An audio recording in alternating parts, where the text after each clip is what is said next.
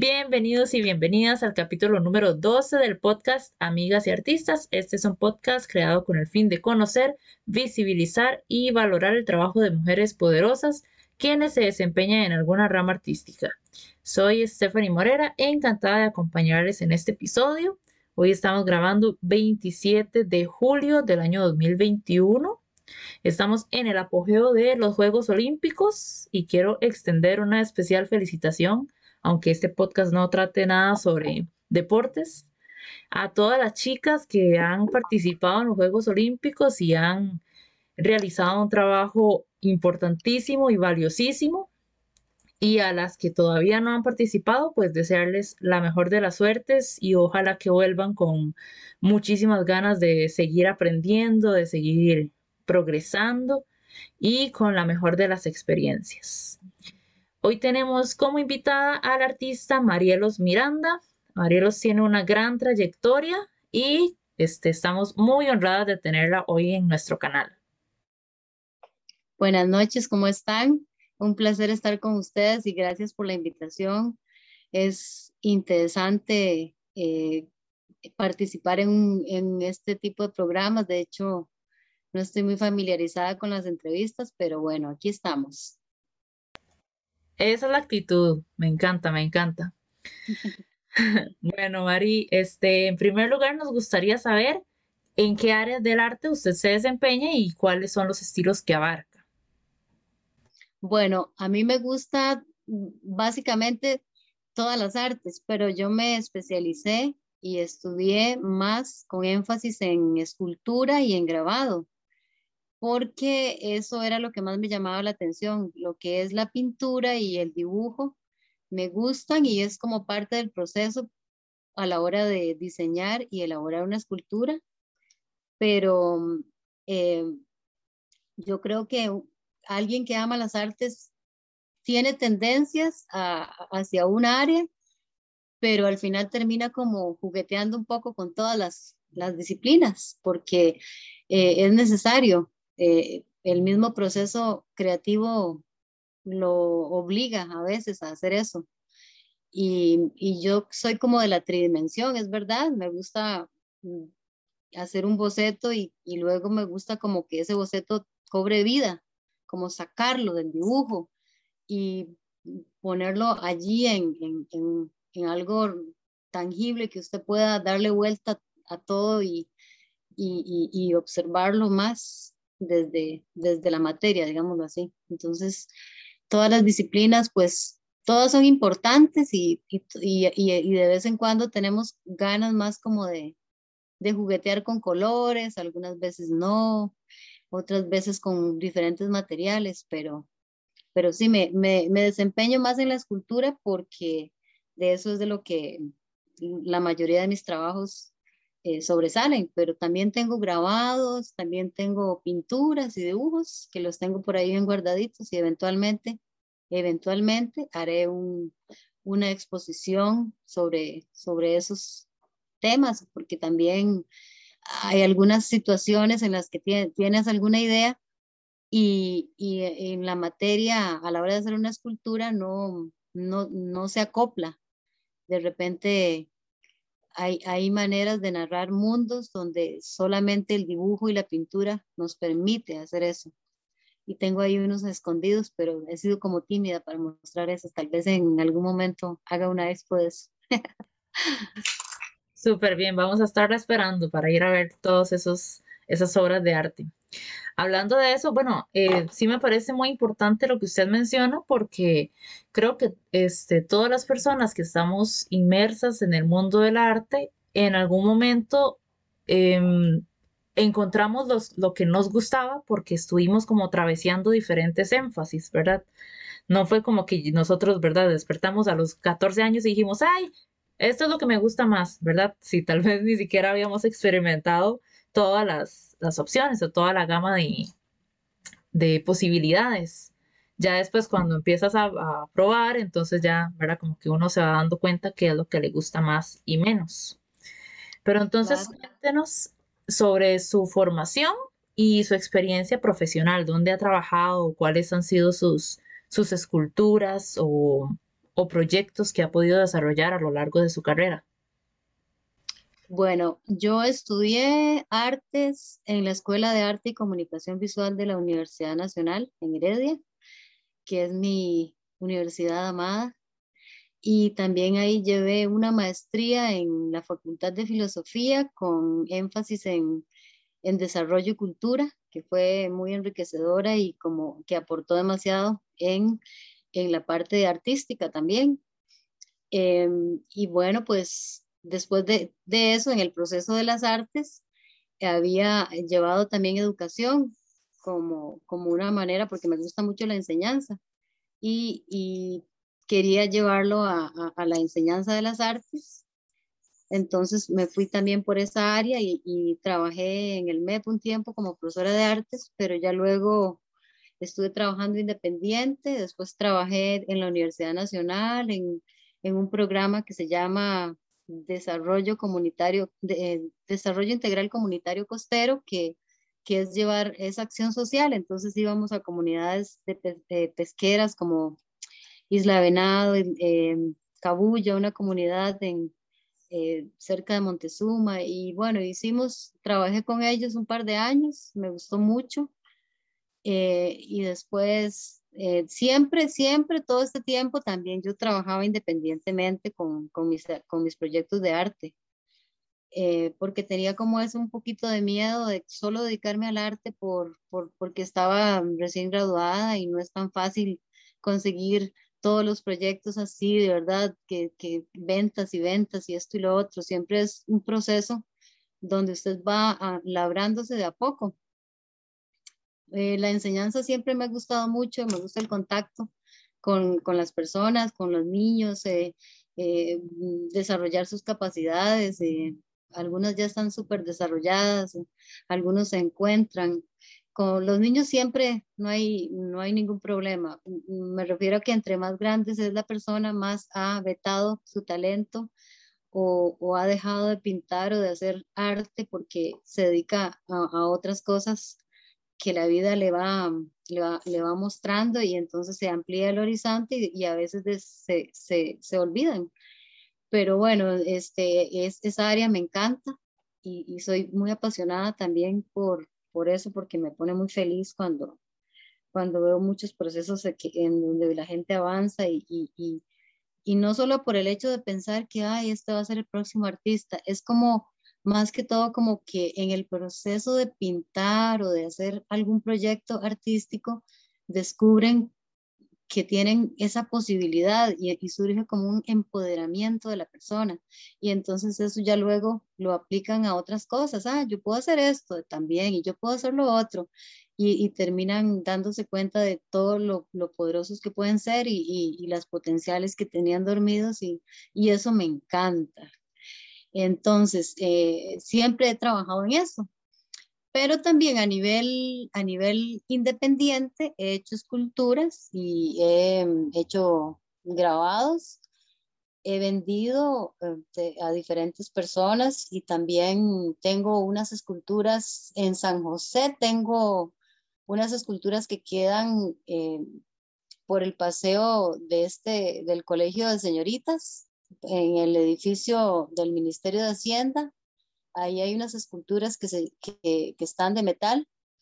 Eh, y después también tengo una restauración del mural que está en el Ministerio de Hacienda, que fue eh, de un artista nacional y, y, se hizo pues una licitación esto, todo lo que son las esculturas así a nivel urbano siempre se hacen a nivel de licitación y uno tiene que aplicar y mandar, es como una especie de concurso, porque se supone que hay un, hay un presupuesto que se debe utilizar y todas las municipalidades lo tienen, y eso lo digo para que los artistas se, se pongan pilas.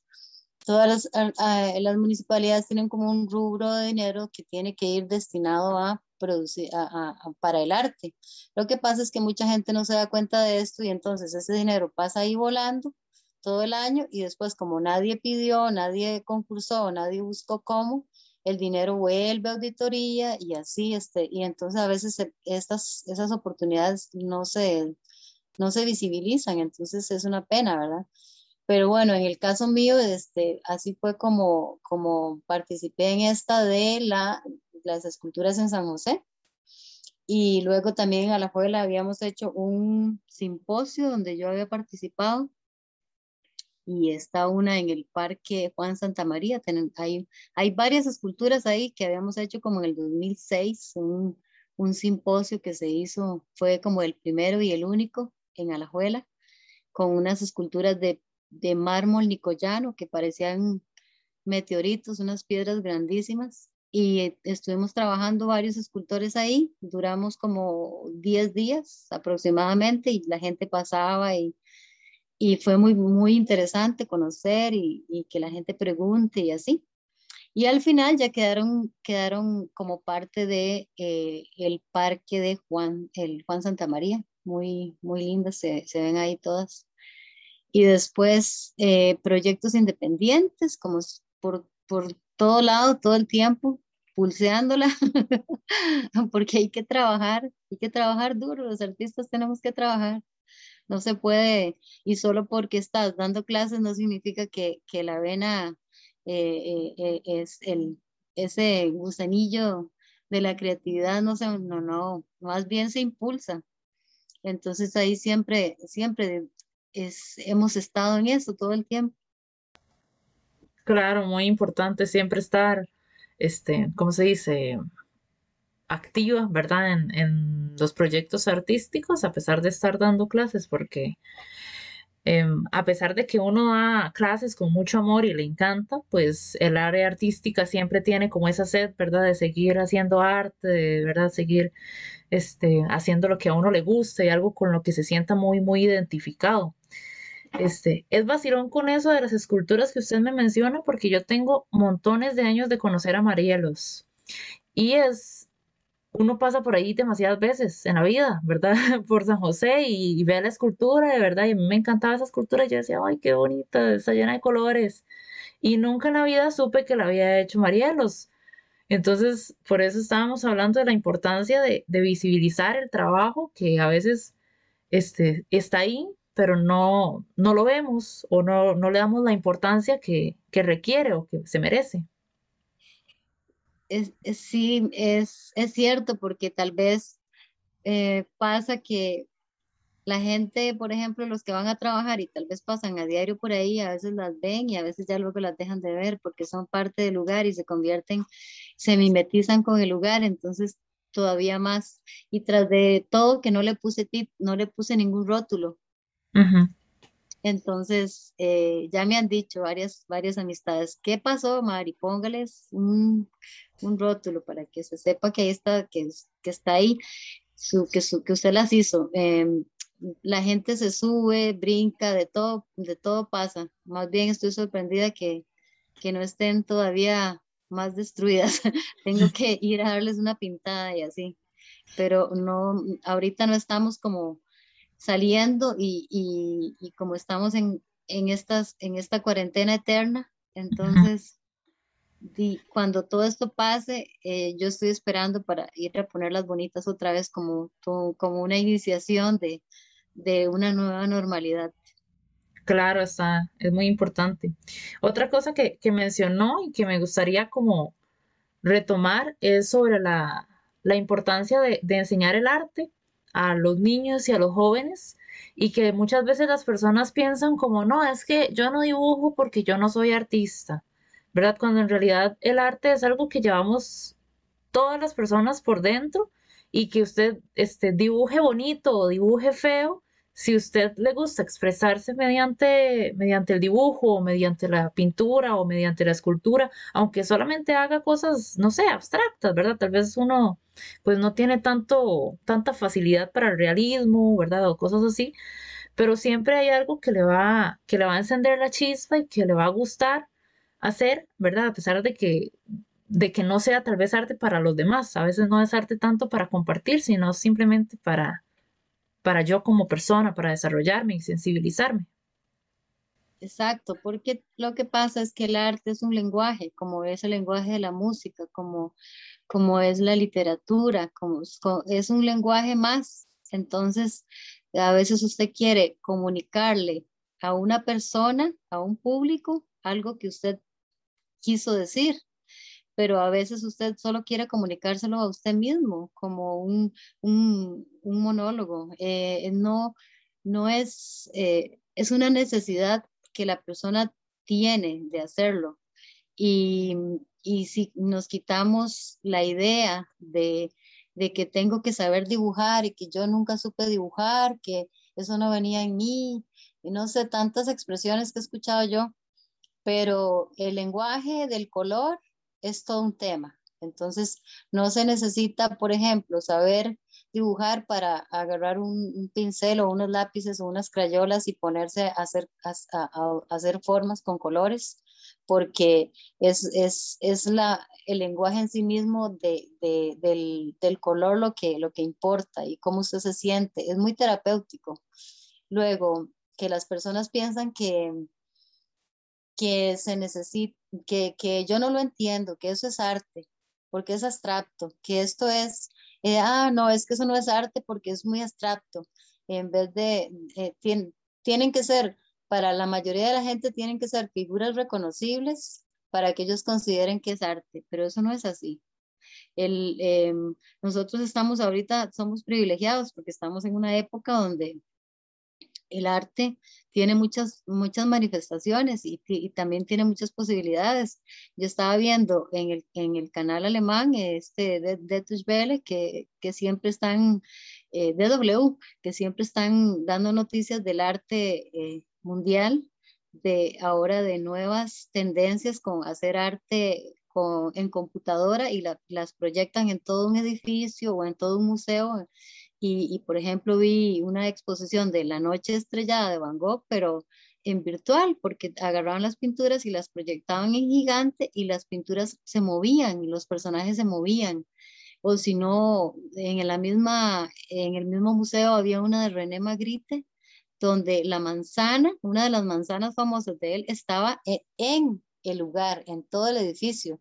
Parecía como que la habían metido ahí y era una manzana súper real junto con otras pinturas y, es ya toda una, una, sensación de que despierta en las personas eh, otros sentidos, el del el oído, porque les ponen música, les ponen este, animación, entonces una locura y esas son las nuevas manifestaciones artísticas de estas épocas, o si no hacer cuadros, pero, pero con una pantalla de computadora, los colocan en la pared y está el cuadro con marco y la figura se mueve y, y, hasta se envejece o a veces muestra cuando es niña hasta cuando se envejece y usted está viendo todo ese proceso, una locura.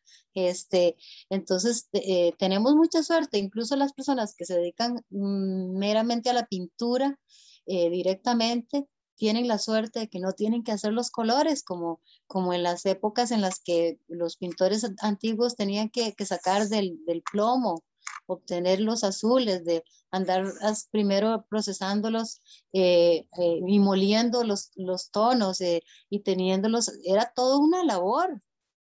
O sea, los tiempos cambian y, y, y, el arte va adaptándose también y los descubrimientos ayudan al artista. Cuando, por ejemplo, cuando se inventó la cámara fotográfica, todos los artistas que dibujaban tipo cámara así a nivel realista, de alguna u otra forma se perdió, ya hubo una gran pérdida porque la cámara llegó a ser hasta más exacta que cualquier persona. Este, y, y, y, ya, entonces ya se le dio otro fin a, ese, a esa herramienta y muchos ya quedaron en, obsoleto o más olvidados. Este, todo cambia, o sea, así es, así es como van pasando eh, la, las, como se va evolucionando todo y, y, al mismo nivel que las artes como son una manifestación cultural de su tiempo, entonces también, también todos vamos juntos. Claro, absolutamente, es una vivencia y ahorita hay demasiadas posibilidades, ¿verdad? Para hacer arte, no solo dibujar o el realismo, ¿verdad? No, hay tantas formas de dibujo, tantas de pintura, que la danza, que la, de, que la música, ¿verdad? Y se pueden mezclar de diferentes formas. Entonces hay tantas posibilidades que la, creatividad humana es infinita. Exacto. Ahora ya pasando un poco más a su experiencia personal cuéntenos acerca de cómo fue su infancia o cómo empezó o por qué empezó a hacer arte más bien. Bueno, la infancia, eh, la infancia mía y de mi familia con mis hermanos, que somos seis, pero nacimos tres primero y después diez años luego nacieron los otros tres. Con los primeros tres vivimos una infancia un poco difícil y, y pero a la vez bonita, como todo en esta vida que nos trae eh, una mezcla de todo.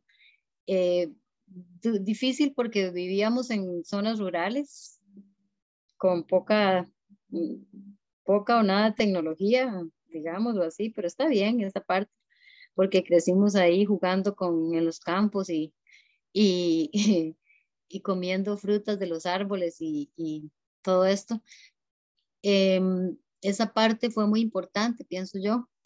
Eh, lo que pasa es que de niños, como nuestros padres eran, eh, bueno, son un poquito como ah, con esa mentalidad antigua, entonces no, no, no, nos compraban juguetes. Entonces yo pienso que la necesidad de tener juguetes hizo que nosotros nos hiciéramos los juguetes, porque nos hacíamos de platitos, eh, de, de, barro, o si no, cositas que podíamos hacer montajes con, con cosas que nos encontrábamos, palitos, este, em, yo recuerdo, jugábamos mucho con hacer corrales y poner palitos en, en, el, en, el, patio y teníamos toda una ciudad en miniatura de, de, cositas que hacíamos nosotros y pienso que por ahí también explotó un poco la parte de la creatividad. Y, y luego otra parte es que mi mamá siempre dibujó y bordaba muy bien. Entonces veíamos todas las cosas que ella hacía y nos veíamos influenciados también por eso. Y a la vez la mamá de ella era igual, entonces pienso que fue, ha sido como un poquito de transmitir de generación, pero principalmente pienso que fue la necesidad, como siempre, ¿verdad? La necesidad madre de todo en esta vida, porque era la necesidad de, de crear nuestros propios juguetes y al final nos hicimos muy expertos hacíamos, eh, cuando ya estábamos cansados de jugar afuera, pues hacíamos historietas dibujaditas, así con lápices y con lápices de color y, y hacíamos nuestros propios mundos con personajes que nos inventábamos y todo fue. Entonces pienso que por ahí, por, por ahí viene todo. Y ya después le, le tomé el gusto. Claro, de, de, hecho es vacilón porque eh, dos, bueno, no conozco a sus, a todos sus hermanos, pero dos, sus dos hermanos varones suyos dibujan súper bien y su hermana baila. Entonces es, ¿verdad? Siempre como es, se influenciaron mutuamente, me imagino, y también en el, en el procedimiento de, de, la infancia y, ¿verdad? El, todo el crecimiento y el desarrollo y fue, fue haciendo, ¿verdad? Justamente lo que usted nos está contando, ¿verdad? Hacer sus, sus dibujos y sus historias. Entonces me imagino que alguno dibujaba, otro cantaba y, ¿verdad? Y alguien este, para entretener también pintaba las historietas y hacía casitas y cosas así. Nos potenciábamos entre sí porque había uno que, que era muy, bueno, es, este no está, está vivo todavía, que era, es bueno contando historias, solo que ya no cuenta tantas, pero se inventaba unas historias con, en lugares lejanos, con, con personajes que tenían poderes o, o, personajes místicos que, bueno, que salían de su mente ahí y, y entonces nosotros los enriquecíamos también poniéndole eh, otras cosas o si no, eh, había como una posibilidad que era de cada uno mm, continuaba la historia entonces, al continuar la historia, usted se veía obligado a, a, a, que tenía que tener un nivel parecido, porque si no, entonces ya ahí lo vacilaban. Decía, ay, no, qué mala la historia, no me gustó, mejor dígala contando usted. Entonces, todo eso hace que usted tiene, tiene que mejorar un poco esa parte. Y luego también el hecho de que esos personajes daban ganas de saber cómo eran, entonces había que dibujarlos para, para, para conocerlos, porque yo me los imaginaba diferente a, los otros. Entonces, eh, era, era como así un poco, como crear una, una película, digamos. Absolutamente. Y esto es vacilón porque yo creo que muchas de las representaciones artísticas han surgido por, lo, por mismo, ¿verdad? Ganas de, de, conocer diferentes géneros, ¿verdad? No sé, las películas, los libros, ¿verdad? Ay, mira, no hay un libro sobre una historia que sea de un mundo, entonces ya a alguien se le ocurre y lo empieza a escribir y eso este, genera mucha creatividad y, también como que explota la imaginación de la gente.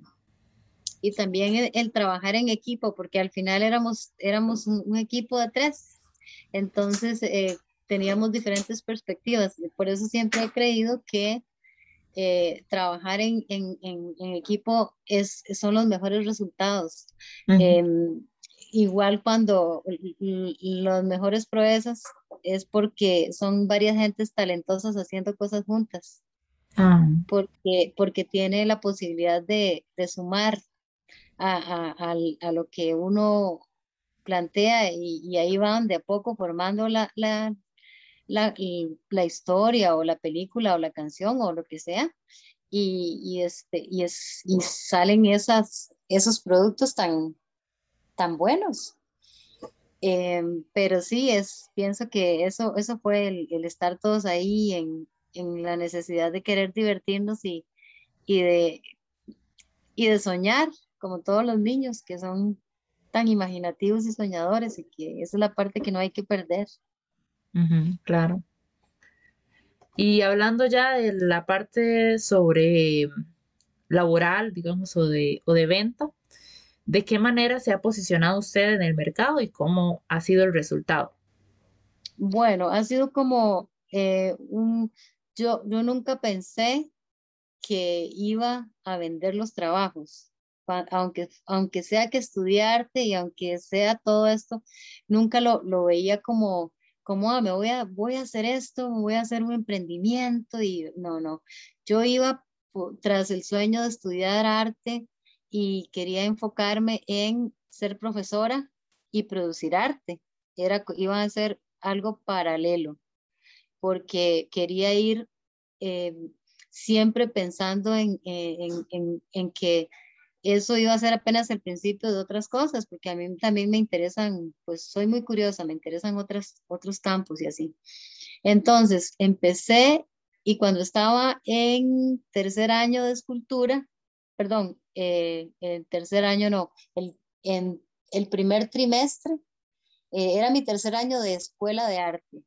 Y ya usted al tercer año se tiene que elegir lo que le gusta, su especialidad. Entonces eh, estaba haciendo un trabajo que era mi primera escultura y, es de madera con unos hilos de cobre. Era una figura humana que estaba fusionándose con el piso y entonces yo la estaba terminando y me dijo mi profesor que eh, iba a haber una bienal de escultura en la Galería Nacional y que ese trabajo estaba muy interesante y que yo debería de participar en esa bienal. Entonces, ahí fui y mm, estuvo, fue muy enriquecedor porque ahí conocí mucha gente del, medio y todo. Y ya luego, se, después de eso, se hizo una una otra exposición con venta, que era como eh, tipo subasta, algo así. Entonces, esa pieza que yo hice la vendí en esa exposición, en esa subasta. Y, y yo no lo podía creer, estaba feliz de la vida. ¿Qué me iba a imaginar? Era lo que menos esperaba, venderla. Entonces, como, como que eso me dio un impulso muy grande. Y después de ahí lo que, lo que pensaba era en que cada vez que vendiera una pieza yo me prometí a mí misma comprarme una herramienta, agarrar una parte del dinero para comprarme una herramienta, porque solamente tenía dos herramientas, una esmeriladora y como un jueguito de gubias. Y así cuando ya vendí esa me compré un par de cositas más y, y entonces como que también me motivó el hecho de, llegar a tener ciertas herramientas para poder seguir produciendo y haciendo cosas más complicadas. Y, y no me lo planteé, sino que fue pasando. Y igual cuando sale, eh, eh, lo que hay que hacer es estar atentos si salen concursos o si salen, este, eh, o, o, que, o que ya que se diga, bueno, voy a hacer unas esculturas y para llevarlas a una galería. Lo que pasa es que yo, yo hice eso, pero por un tiempo que llevarlas a una galería, pero no me pareció como la manera como se, se negocian en las galerías, que a veces ellos tienen sus maneras. Yo entiendo, yo entiendo el sistema, pero no me gustó, entonces decidí ser más independiente. Entonces decidí yo misma promover los trabajos. Pero básicamente cuando se hacen trabajos en, que ya son parte de lo urbano, como que la gente misma mm, te busca para, hacen cargos. O si usted publica algo en Instagram, por ejemplo, y a alguien le interesa, de una vez le escribe, por, eh, le, le escribe un mensaje y ahí y ahí usted, ahí se va consiguiendo sus clientes. Lleva su tiempo, pero no, yo no es que tengo anuncios publicitarios o así, porque eso no, no hay, no hay, no existe aquí como una, una plataforma donde haya un comercial de un artista promocionando su arte como, como lo ves en, en algún canal haciéndose un anuncio así, ¿no? Entonces, y tampoco soy súper activa con las redes sociales, tampoco, eh, porque porque no me da mucho tiempo, yo no tengo tanto tiempo, el tiempo se pasa muy rápido, como un pestañeo, entonces hay que aprovecharlo. Y me la paso haciendo mis, mis trabajos de, de, en el trabajo que tengo y con las esculturas o con... Eh, hace poco estábamos haciendo un, un planteamiento para un mural, un, un restaurante que tiró un concurso ahí, entonces estábamos uno de mis, de mis compañeros de trabajo y yo eh, hicimos un dueto y decidimos mandar al concurso eso. Pero sí, hay que estar atento, fijándose. Incluso a nivel internacional surgen también propuestas y hay que estar revisando. Sí, sí, eso, eso sí es importante. Claro, claro, estar atento, ¿verdad? Cualquier oportunidad que surja. Y hablando de eso, este, ¿cómo ha sentido, digamos, el apoyo social y político en el área artística? Bueno, es que aquí en este país las políticas culturales son muy, muy pocas, o sea, no, no, no existen, no existe un apoyo, no, no hay, eh, no, y no solo lo digo yo, o sea, lo, decimos todos los que estamos en el, en el medio, los, los, los teatreros, em, y cada, cada uno de nosotros sabe bien que el arte no es un, no lo consideran, no es considerado una necesidad. Y siempre que en un país hay alguna crisis o hay algún problema, y cuando se reúnen a ver qué presupuestos cortan, el primero es el de cultura. Y no solo acá, eh, en, en, otros países también. Entonces, es en, el mundo. Entonces, nosotros siempre nos vemos perjudicados. No hay como eh, eventos, tampoco ni siquiera esto. Por ejemplo, el Ministerio de Cultura tiene para los de, tiene, tiene un poquito, o sea, es, es, lo, más que ellos pueden hacer. Pero, por ejemplo, aquí no hay muchas, muchos concursos de, de, para los artistas plásticos. No hay bienales de pintura, las bienales de escultura ya no las volvieron a hacer. Este, nos falta eso, actividad, promoción, sacar el arte, eso, eso falta. ya todos sabemos que es así. Hay que buscar las maneras de, cambiar eso, porque no es, tampoco es mi idea, esta, es la quejadera eh, y la protestadera y, no, y después no hacer, no hacer nada. Pues la idea es hacer, es producir, seguir haciendo arte y, y buscar las formas de, de, de, que las personas conozcan el arte, que conozcan ah, em, proyectos y hasta eh, es, es, si todos pensamos así, va a llegar un momento en que eh, esto va a cambiar. Pero sí, el, el, apoyo casi no se, no se ve. Por supuesto, y es demasiado importante porque ahorita, por ejemplo, con este proyecto, con el podcast, he conocido montones de mujeres artistas y en mi ámbito pues existen conozco muchísimas personas que viven de la música y algo que hemos notado cada año, este, se nota más, ¿verdad? Es más evidente que la música la están recortando a los programas educativos. Y eso que la música es siempre una de, los, de las principales, este, digamos, materias complementarias que se dan, ¿verdad? Ni que hablar del teatro o de, no sé, de la literatura. Eso jamás en la vida, ¿verdad? Cuesta mucho en una escuela o un colegio que hayamos tenido contacto con una especie de, de, eh, de otra área o otro énfasis artístico. Es muy doloroso escuchar eso porque, bueno, yo que soy fan de la música, de toda la música, eh, es, es, duro saber que, que, quitan esa parte porque imagínese algo tan ancestral que ha sido parte de, es, es, es una parte del ser humano, ya sea del que la produce tanto como del que la aprecia.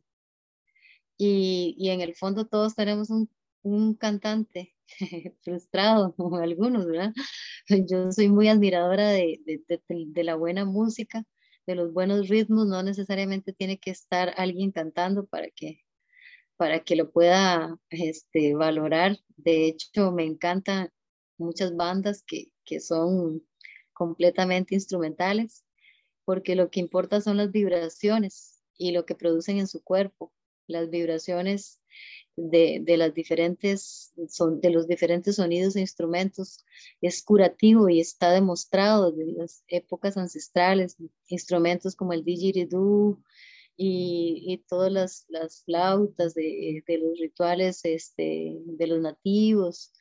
Eh, y todo lo que los sonidos que se producen a través de ciertas vasijas que tenían agua y que producían sonidos de pájaros y todo esto, no, no, no estaban ahí para entretener, eh, era para, para, para, lograr vibraciones que, que, que, curan, que curaban a las personas. Y, y eso que lo estén cortando es como eh, e, esa necesidad tan importante de crear es prácticamente ir matando a las personas, como quebrándoles el espíritu, como, como suena, suena como muy conspiratorio y muy apocalíptico, pero como en este libro de 1984 de Orwell, que habla sobre eso, de cómo hacían que un niño viera un libro y, y, y apenas iba acercando al libro y tocaba, recibía choques eléctricos hasta que el libro eh, er, era asociado en la mente del niño como algo que le producía dolor y temor y además el libro era de un color, entonces él, ese color le provocaba odio hacia ese color y cada vez que veía el color eh, lo, lo, relacionaba todo. Y esas, esas son maneras de, de, de cegar al, al, ser humano a, a, a ir por, por, un, por una parte que es la ser, ser como muy, muy robótico, ser como un peón que solo produce Mm, que sea mano de obra y, quitarle la parte de, la inspiración.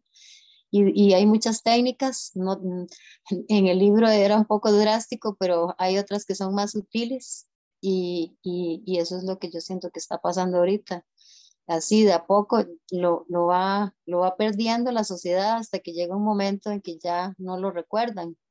Así es como se crean los movimientos sociales, ya sea quitándoles o poniéndoles, pero se va creando un movimiento que a través de los años ya se dejó en el olvido. Y es muy triste, realmente. Claro, y no solo eso, sino que el, arte nos obliga a, bueno, nos sensibiliza con, con muchas causas, ¿verdad? Que, que ahorita tal vez están afectando, pero no solo eso, sino que, este, por ejemplo, en esta crisis, en, en la pandemia, que tuvimos que hacer aislamiento, pues la gente sobrevivía y se mantenía cuerda, yo creo que gracias al arte, ¿verdad? Que si estaba encerrada 30 días, por lo menos podía escuchar música o podía cantar un rato o leer un libro, ¿verdad? Y ahí, pues, de poco a poco uno, este, se va como, como tal vez refrescando, nutriendo el alma, ¿verdad? Para, para poder aguantar las, las dificultades. Pero sin eso, ¿cómo vamos a sobrevivir, ¿verdad? Cualquier este, dificultad o contratiempo.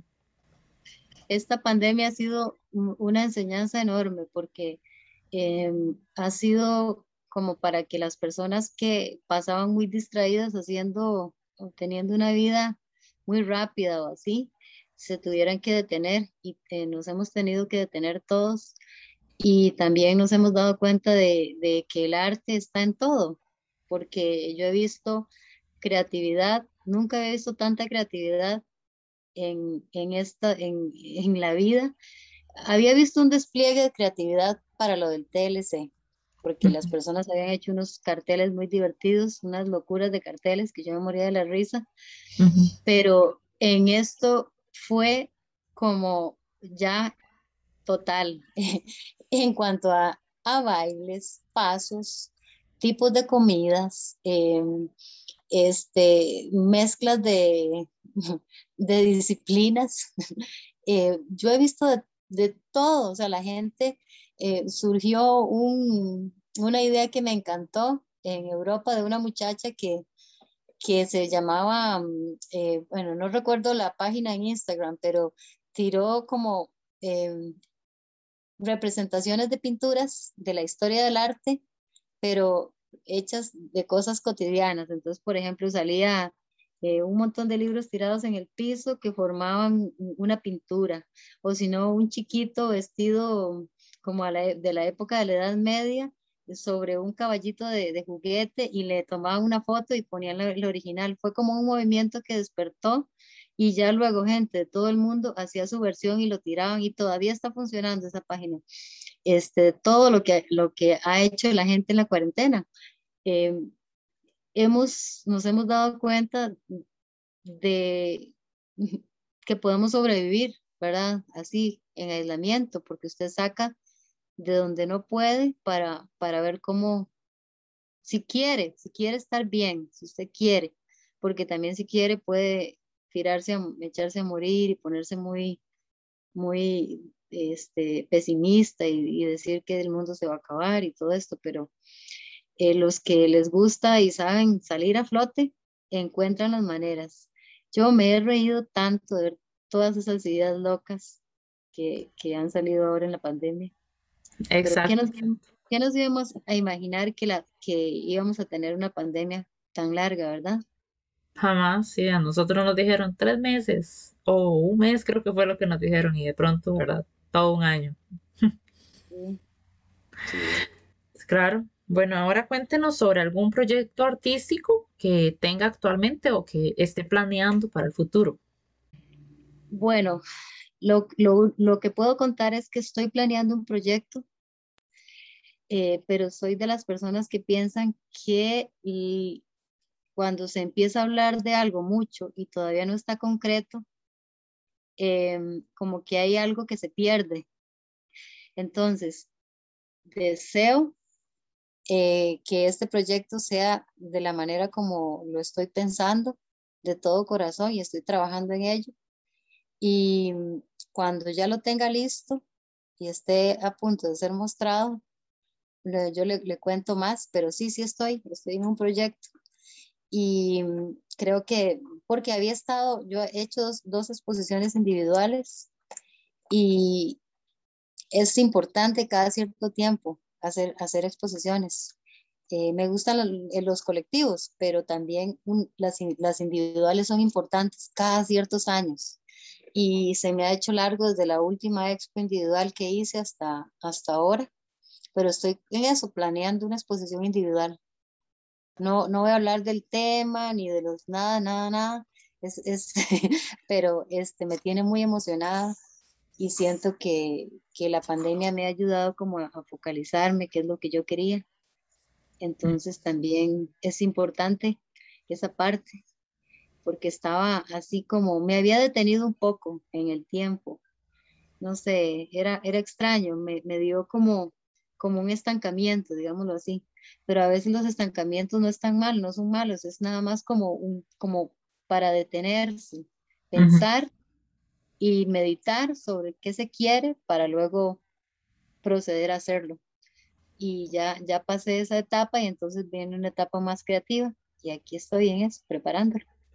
Bueno, un proyecto súper secreto, entonces ojalá estemos escuchando pronto. Sí, sí, vamos, no tan pronto, pero como alrededor de un año, porque se toma su tiempo. El solicitar el espacio lleva su tiempo. El, proceso de las obras lleva su tiempo, si se quieren hacer bien. Claro. Este, bueno, nos gustaría que, este, que nos cuente sobre alguna obra que usted haya disfrutado especialmente realizar, algo que guarde con mucho cariño en su corazón. Eh, es que las, las obras son como los hijos. todos los, a todos uno los quiere mucho. Y, porque cada una representa un tiempo de la vida. Entonces, eh, eh, yo le guardo cariño a todos los momentos que, que me han llevado a hacer esos trabajos.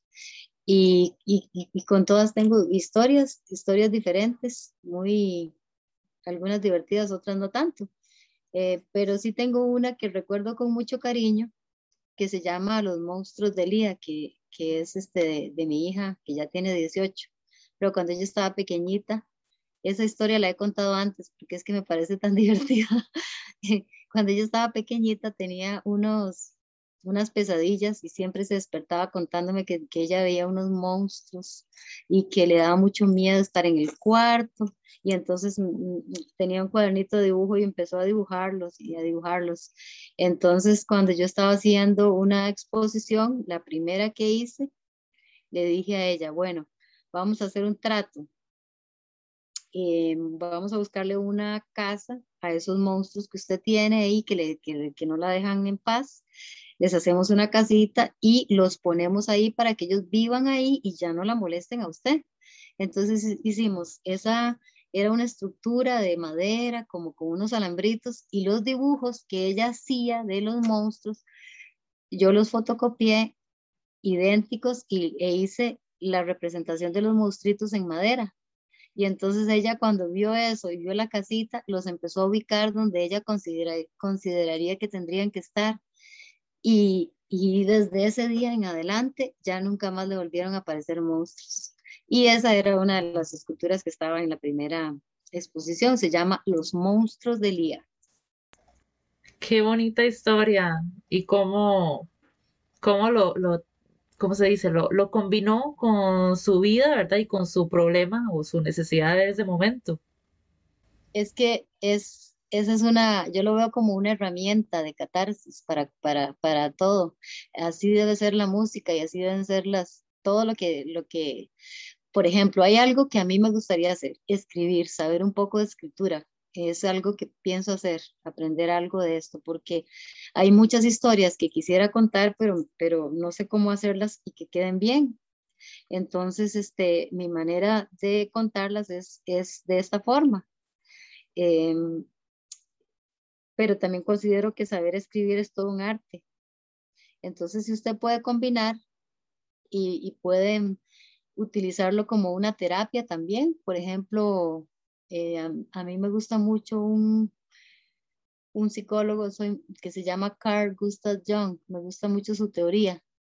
Los, era amigo y por cierto tiempo fue estudiante de Sigmund pero al final terminaron muy mal porque él tenía su propia teoría y, como Freud era de los que si no estaba con la teoría de lo que él pensaba, ya no era parte del grupo, entonces él se fue.